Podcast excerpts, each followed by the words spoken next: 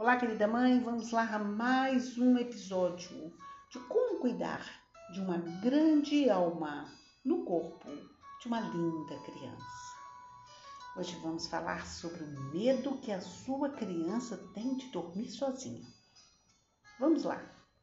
Quando sua criança começa a ter medo de dormir sozinha, uma das coisas que atrapalha muito mas muito mesmo deixá-la ir para o seu quarto, pois não vencer esse medo pode prejudicá-la mais tarde. Tudo será motivo para criar fantasias e assim o medo só aumenta. Então fique atento a isso. Vamos às estratégias para vencer essa etapa. Acompanhe comigo. Peça à sua criança se imaginar dormindo sozinha no próprio quarto. Aí, agora peça para te dizer como ela está sentindo e onde no seu corpo está a sensação ruim. Logo em seguida, peça para dar uma nota de 0 a 10 para a sensação ruim, onde 10 é um medo muito grande. Nos pontos aonde sua criança descreveu a sensação ruim, você vai dar pequenos toques bem sutis e peça para repetir a seguinte frase: Sinto-me muito melhor. Repita três vezes e vai perguntando se a nota está diminuindo. Insista: Sinto-me muito melhor e continue a dar uns toques bem sutis nos pontos que ela sugeriu onde está instalado a sensação de medo.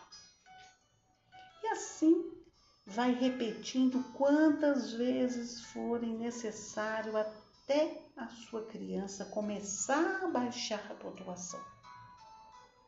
Nesse instante, falo o seguinte: agora que você se sente bem melhor, e o medo foi embora, me diga como seria se você imaginasse acordando amanhã na sua cama, se sentindo muito bem.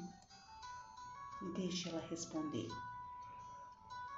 E continue com as batidas nos pontos e com as perguntas, até sua criança responder que está feliz, sem medo ela diz que não tem mais medo de dormir sozinha.